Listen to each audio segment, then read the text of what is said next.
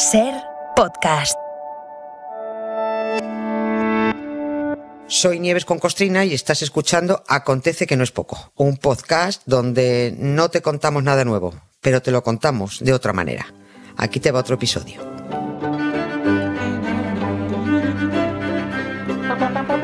¿Sabes una cosa, Nieves? Buenas tardes. Buenas tardes, Hola, hola. Carlas, ¿qué que? Hoy, hoy podríamos compartir perfectamente este paseo por la historia o, o con Boyero, que ha estado hace un ratito con su ventana del cine, o con Benjamín Prado, con Mm. el que abrimos cada lunes la ventana de los libros. Sí, porque el personaje de hoy es un, un grande de la literatura, sin duda, y su vida además ha sido llevada al cine. Hoy hablamos de Truman Capote, pero de un episodio muy particular. Sí, muy concreto. Y es verdad, soy una depredadora de otras secciones del cine. Me aprovecho de todo, pero bueno, al final son sinergias, ¿no? Qué buena la peli de Capote, ¿eh? Ah, muy buena, muy buen- buena, muy buenísima, buena. buenísima. A Boyero le encantó, por cierto. Sí, sí, además le dieron el Oscar, no me acuerdo cómo se llamaba Sí. el tipo, que luego se... Sí, que luego se quitó de en medio, por Sí, supuesto, se quitó de en medio, sí. Sí, bueno, pues Truman Capote forma parte de, de esa nutrida fauna de celebridades a la que se admira desde lejos por su trabajo, en este caso solo por sus libros, pero que son gente que te alegra mucho, la verdad, de no haber conocido. la de hoy es la historia de una novela de no ficción, una novela documentada, como él mismo la llamó, dando por hecho que había inventado un género. Mm. Pero es una novela que tiene tanta historia dentro como alrededor, como antes de materializarse y como mucho después de haberse publicado. Y todo gracias a que el autor era mm, intensito, Ya. debió de ser ina- ina- insoportable. Sí, sí, inaguantable. tiene toda la pinta. Totalmente. Pero bueno, nos da igual porque no, no, no hemos tenido que soportar nosotros. Donde sí tuvieron que soportarlo solo un rato, a él, a su novio, a sus perros y a su gata fue en el Hotel Trías, en Palamós, en, Sí, en en Girona, Girona, sí, sí, sí. a donde llegó para escribir A Sangre Fría.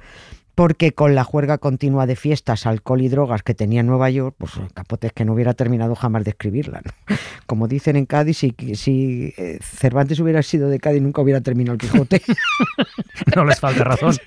No les Seguro, falta ¿no? razón. Bueno, como lo de hoy es solo una pequeña historia sobre Capote y sobre cómo se gestó la novela, a quien le interese saber más, pues dos sugerencias. Ahí está en Ser Podcast un libro Una hora de Antonio Sí, Martínez Asensio para bueno, cono- sí. ahí, ahí pueden conocer, como lo cuenta él tan estupendamente, para conocer los intríngulis de la novela. Y luego hay otro libro muy chulo del periodista Marius Carol Sí, que se, mm, se titula El Carol. hombre. Carol, perdón. sí, sí. Es que el catalán se me da de, Marius de- Carol, sí, de sí. pena. El hombre de los pijamas de seda, ¿no? ¿Se Exactamente, esa es- ese es el libro que escribió y ahí cuenta cómo fueron aquellas tres primaveras Mm. y aquellos tres veranos en los que Truman Capote escribió a sangre fría en la Costa Brava. Y todo empezó el 26 de abril de 1960. Truman Capote y su novio Jack Dunphy, o Dunphy, Ese ya no sé. cargaron con un bulldog viejo, cargando, cargando venían, Ujú. con un bulldog viejo, una gata siamesa, un caniche ciego. Joder. 25 maletas y una caja con 4.000 folios de anotaciones sobre el asesinato de la familia Clutter, o Clatter, o Clutter. Clutter, Mm. llegaron a Palamos. Tu i jo hem buscat coses similars. Tu i jo hem tingut el cap ple de pardals. Tu i jo del de la nòria, tu i jo i la nostra història. Però tu i jo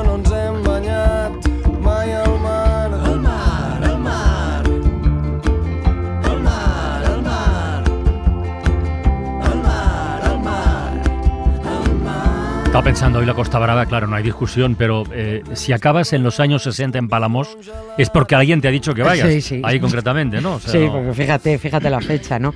Se lo dijo un colega periodista de, de Capote y tan amante del alcohol como Capote. Los dos murieron con el hígado hecho Bueno. polvo, cirróticos perdidos, ¿no? Capote y su novio ya conocían España de paso cuando fueron a, Mm. a Tánger. No es que fuera un país muy atractivo, los años 50, en aquellos finales de Mm. la posguerra, pero la Costa Brava era, era otra cosa. El Mediterráneo, esos pueblos marineros donde además los pocos turistas que iban o los guiris que decidieron empadronarse allí, pues hombre, eran los reyes del mambo, Claro, con la pasta. cartera llena de dólares.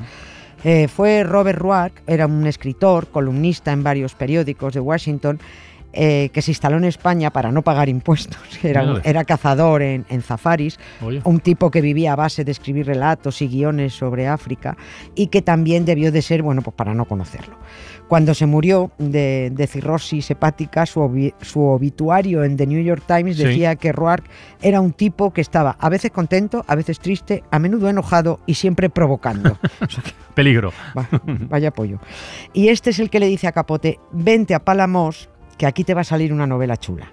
Y Capote le hizo caso porque quería echar el resto en la sangre fría. Y estando de fiesta en fiesta en Nueva York, bebiendo como un cosaco, nunca mejor dicho además porque lo suyo era el vodka, entreteniendo a los ricachones contando cotilleos de sus amigos famosos, pues no iba a acabar esa novela. No es que España le entusiasmara, No. pero oye, acabó entusiasmándose. Y, y Palamos y la Costa Brava debieron de gustarle porque, bueno, lo que has comentado, ¿no? Vino los dos siguientes años. sí, Escribió sí. Sangre Fría en tres primaveras y tres veranos. En tres primaveras y Vale, tres esos son veranos. dos años, sí. es que parece que en, que en otoño y en, y en invierno, cuando volvía a Nueva York, no daba palo al agua. Se quedaba en Palamos de abril a octubre, en el 60, en el 61 y en el 62. De la muerte de su gran amiga Marilyn Monroe se enteró por la prensa en, En Palamos. en Palamos. Es muy simpática la primera carta que escribe desde Palamos a unos amigos, eh, Capote, en donde dice, lástima que la comida española no sea muy buena, a no ser que te guste cocinarlo todo con aceite de oliva. Vaya. A mí no, le decía, a mí no me gusta. Sin embargo, la casa tiene su encanto. Porque en el hotel que hemos mencionado en el Trias de- estuvieron poco tiempo, porque luego se alquilaron una casa frente a la Ujú. playa de, de la Catifa. ¿no? Y seguía la carta. Eh, está en un pueblo de pescadores, justo al lado de la playa. El agua es tan azul y cristalina como el ojo de una sirena.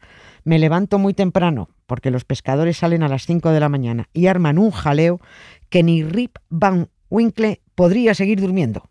Es Es- este es- sí, este, este Rip al que se refiere es un personaje que, que se despierta después de 20 años durmiendo en un cuento de Washington Irving. Ah. Entonces, bueno, pues los, los pescadores de Palamos eran tan ruidosos, según Capote, que a Irving se le hubiera fastidiado el cuento porque el prota se hubiera despertado antes de, antes de tiempo. ¿no? Lo cierto es que Truman Capote ha sido muy rentable para la Sí, zona sí. porque hay, oh, hasta hay una ruta. Sí, yo la he visto. Sí, Hay sí. una ruta Mm. turística por los lugares donde paraba, donde vivía y donde se pegaba sus copazos. Al principio se creían que, que era un tipo muy sano porque siempre estaba bebiendo zumo de naranja. Ya. Lo que no sabían es que la mitad del vaso era vodka.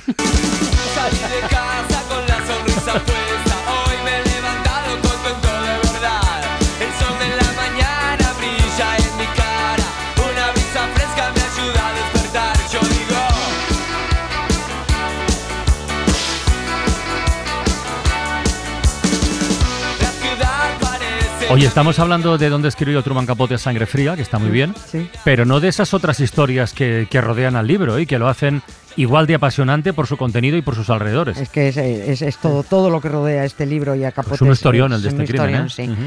En realidad es la historia Claro, de un crimen, sí, sí, sí. como tropecientos crímenes que ha habido, pero entre que el que se ocupó de escribirlo era una celebrity en Mm. aquellos momentos, eh, el rollo que le echó también capote a todo.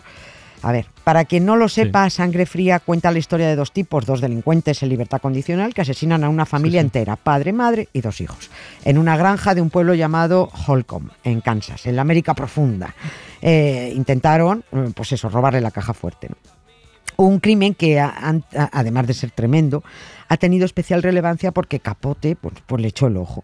Todo empezó mm, cuando a mediados de noviembre de 1959 Truman Capote, leyendo en, un, en su apartamento neoyorquino de New York Times, eh, se quedó clavado en un titular de la página 39 y decía, asesinado en Kansas un rico agricultor y tres miembros de su familia.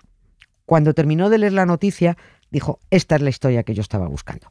Se plantó en el pueblo como periodista de la revista The New Yorker, se ganó a la mujer del jefe de policía contándole chismorreos de Hollywood y así consiguió acceder a los detenidos para hacer las, las entrevistas. Asistió al juicio, no perdió ripio. Al parecer no grababa nada, todo escuchaba y además presumía de ello. Capote contó eh, que años antes, contó en una entrevista a un, periodista francés, que años antes se había estado entrenando varias horas al día para transcribir conversaciones sin usar grabadora, sin, ni siquiera tomar notas, porque decía que daba un ambiente artificial a la entrevista, que contaminaba la comunicación entre el autor y el, y el sujeto. Y puso un ejemplo de lo, de lo que ocurrió, contaba Capote a este periodista, mm, que- que lo que le ocurrió cuando le estaba grabando a él a Capote y en mitad de la entrevista eh, la grabadora se paró, se rompió. El francés se agobió mucho, ¿no? Y Capote le dijo, bueno, es igual, sigamos. Y el periodista le respondió, no, no puedo. Ah. Es que no estoy acostumbrado a escuchar lo que dices. Ya. que este es un Este es un problema. problema. Sí, es un sí, problema sí. mucho más extendido de lo que parece entre periodistas. el no, el no escuchar. Oye, ¿y este hombre escribió la novela antes o después de que ejecutaran a los asesinos? no la pudo terminar hasta que los ejecutaron. Es que necesitaba, Capote, necesitaba que los ahorcaran. Mm. Si les llegan a conmutar la pena de muerte, Capote se lleva un disgusto porque su final redondo era que los mataran. Y eso ocurrió el 14 de abril de 1965, cuando terminaron de resolverse todas las apelaciones. Y menudo cabreo se agarraron los dos asesinos porque se vinieron arriba creyendo que si un tipo tan famoso como Capote se estaba ocupando de su caso eh, e iba a escribir un libro sobre ellos, esto ayudaría a, que se libraran de la horca. Y no. No, que va. Por eso los dos asesinos estuvieron muy a favor de la obra de Capote, colaborando en todo lo que les pedía. Eh, le pidieron que intercediera por ellos, pero Capote se hizo el loco. ¿no? Con el libro casi acabado. El so- libro, el libro es buenísimo. ¿eh? eso es una maravilla. El El libro es el libro es una maravilla. Bueno, estaba esperando, estaba esperando ya solo la ejecución de la sentencia. Capote en una de las visitas les dijo, por cierto, eh, el libro se va a llamar A Sangre Fría. Y ahí uno de ellos, Perry, se fue a por él y lo agarró del cuello. Porque con ese título A Sangre Claro. Fría estaba claro que Mm. los iba a presentar como dos asesinos despiadados y que por supuesto no estaba Mm. intercediendo por ellos. Bueno, Ya- lo que eran, ¿no? En o sea, definitiva. no, es lo que se era. cargaron ¿no? a toda la familia. o joder, me- sea, me- pero además, con- efectivamente, con una sangre fría Sí, sí. absolutamente alucinante. Y hay otro relato del crimen del granjero y su familia, quizás más ajustado a la realidad de lo que escribió que lo que escribió Truman Capote, y es el relato que escribió Dick Hickok, eh, que es el otro asesino. Y ahí confiesa que el crimen de la familia Clutter o Clutter fue por encargo, pero nunca se investigó porque no Mm. se publicó. Ese relato no se publicó. El primero que se tiró en plancha a impedir la publicación fue Claro, Truman Capote. Claro, claro. Vamos conociendo, no, no, no iba a permitir competencia eh, eh, con, su, con su novela, ¿no? con el tiempo y la propaganda que estaba invirtiendo. Ese señor que escribía muy bien, pero que en esa famosa frase suya que dice, ¿Eh? soy alcohólico, soy drogadicto, soy homosexual, soy un genio, yo creo que debería haber añadido, y soy un megalómano y un poquito insoportable. and just a gigolo. And everywhere I go, people know the part I'm playing. Paid for every dance, selling its romance. Oh, they say. There will come a day, and youth will pass away. What will they say about me? When the end comes, I know they'll just a gigolos. Life goes on without me. And just a gigolo everywhere I go. People know the part I'm playing. Paid for every dance, selling each romance. Oh, what they say. And there will come a day, and youth will pass away. What will they say about me?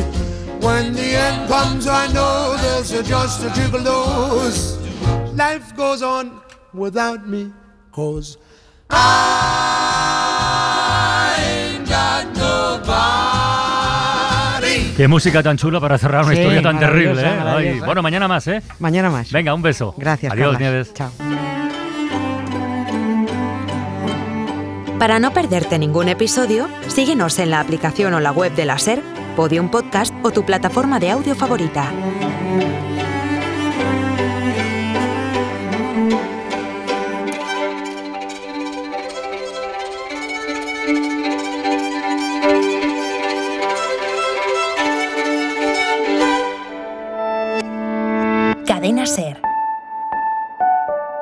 La radio.